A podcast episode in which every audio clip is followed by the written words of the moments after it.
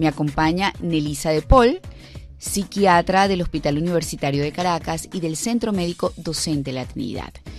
Vamos a conversar sobre cómo cuidar y promover nuestra salud mental en este 2023. Venimos de tres años de pandemia, ya estamos iniciando el cuarto porque todavía por lo menos la OMS no ha dicho esto se terminó. Esto generó muchísimos problemas, más las crisis económicas que la pandemia misma generó en todas partes del mundo, incluyendo nuestro país, que ya veníamos de una crisis que se extendió y se profundizó con esto.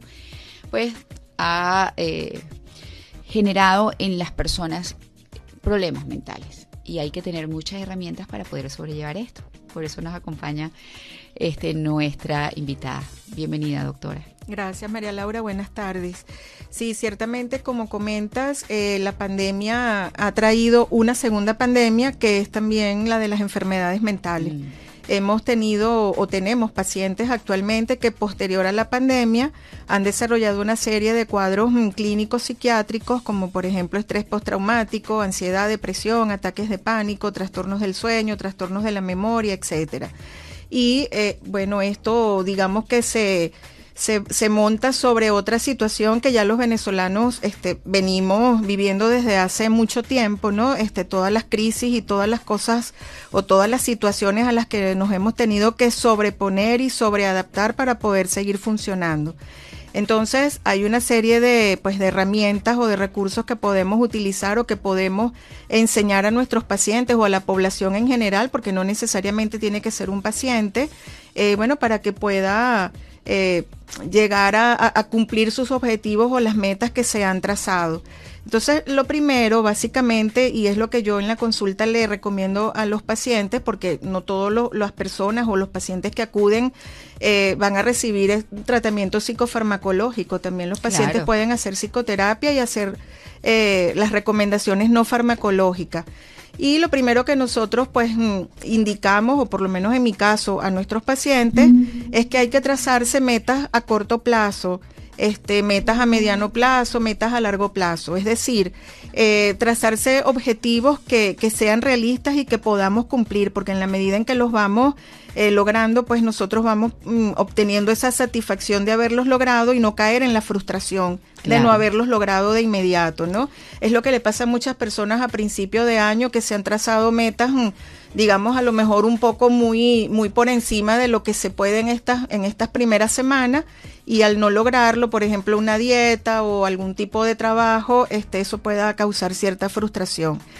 También otro punto importante este, que recomendamos es que debemos aprender también a reconocer nuestras emociones, eh, reconocerlas para poderles dar validez, para poderlas validar, eh, poder expresar cuando nos sentimos mal, cuando nos sentimos tristes, cuando tenemos ira, cuando tenemos rabia, frustración por algo. Y, y, poder entender que, bueno, son eh, emociones que normalmente todos los seres humanos podemos experimentar y que son normales y una vez que nosotros las reconozcamos y las validemos, las podemos expresar. En ese sentido, pues eh, podríamos estar evitando también que la persona pueda este, tener eso una repercusión emocional importante y lo pueda conducir si existen, digamos, este, un terreno abonado para que se vayan instalando algunas patologías psiquiátricas, amén de que el paciente ya sea conocido con alguna patología psiquiátrica. Es que definitivamente el ser humano tiene que entender que el cerebro y la emoción, este, el cerebro es un órgano maravilloso, es el centro de control, como yo digo, que se puede enfermar. Claro. Y que cuando la bioquímica cerebral se trastoca, también se trastocan nuestras emociones. Eso por un lado y por el otro lado, que así como vamos al cardiólogo, al internista, eh, al endocrinólogo, tenemos que también podemos buscar ayuda para que nuestra emoción, nuestro cerebro, nuestro espíritu no se enferme.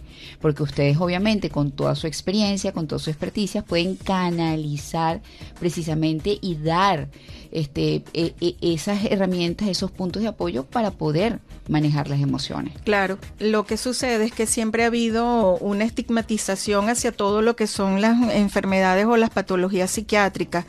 Y eh, insinuarle o recomendarle a una persona que acuda al psiquiatra o que acuda a un psicólogo, este, inmediatamente lo asocian a locura y es como le digo yo a, los pacientes y a muchas personas, los pacientes verdaderamente psicóticos no buscan ayuda, no van a ir voluntariamente, los llevan este, obligados a la consulta o los encierran. Entonces, las personas cuando sienten que este, ya no pueden más con una situación porque tienen problemas de pareja, problemas con los hijos, problemas familiares, laborales, este, o que han desarrollado trastornos ansiosos, depresivos, del sueño, bueno, buscan ayuda. Entonces, de eso se trata de no, de no etiquetar o no estigmatizar lo que es la salud mental, porque si no hay salud mental, no hay salud, así eh, en general, ¿no? De hecho, fue un lema que utilizó el año pasado la Organización Mundial de la Salud, que sin salud mental no hay salud. Entonces hay una, una fuerte conexión y una fuerte relación entre lo que es la psique y el cuerpo. Total. Entonces, si se enferma la psique, se enferma el cuerpo. Inmediatamente. Y también si el cuerpo se enferma, eso tiene también sus repercusiones emocionales. Es un camino de ida y vuelta. Entonces, uno tiene que atajar los problemas a tiempo, que siempre que se atienden a tiempo, claro. pues no, nos evita males mayores, desde todo punto de vista, desde desde el punto de vista económico, desde el punto de vista de lo que es nuestra posibilidad de ir al trabajo, de atender nuestros asuntos y hacer lo que nos gusta e incluso de disfrutar la vida. Nos queda un minuto, un mensaje final y sus redes sociales, doctor. Bueno, eh, así como abordaba lo, lo que tiene que ver con la validación de nuestras emociones, importante también el sueño que es también otra manera de nosotros poder mm. eh, eh, fomentar nuestra salud mental el descanso, tanto físico como emocional, eh, una dieta adecuada. Entendemos que en estos momentos nuestro país, la mayoría de los venezolanos no puede cumplir una dieta adecuada y menos balanceada incluir el ejercicio físico y bueno, todas aquellas técnicas este, no farmacológicas como la meditación, eh, yoga, pilates, eh, la respiración también ayuda mucho cuando entrenamos nuestra respiración y que al más mínimo eh, malestar emocional, lo ideal es que en lugar de automedicarse o en lugar de buscar la recomendación de personas no expertas en el área, puedan acudir a un especialista en salud mental.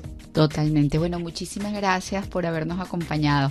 La cuenta de Instagram de mi invitada es arroba psiquia piso tips arroba psiquia piso tips. Nelisa de Paul, psiquiatra del Hospital Universitario de Caracas y del Centro Médico Docente La Trinidad, habló con nosotros de cómo cuidar y promover nuestra salud mental en este 2023, en este 2023, en este 2023, en este 2023, en este 2023.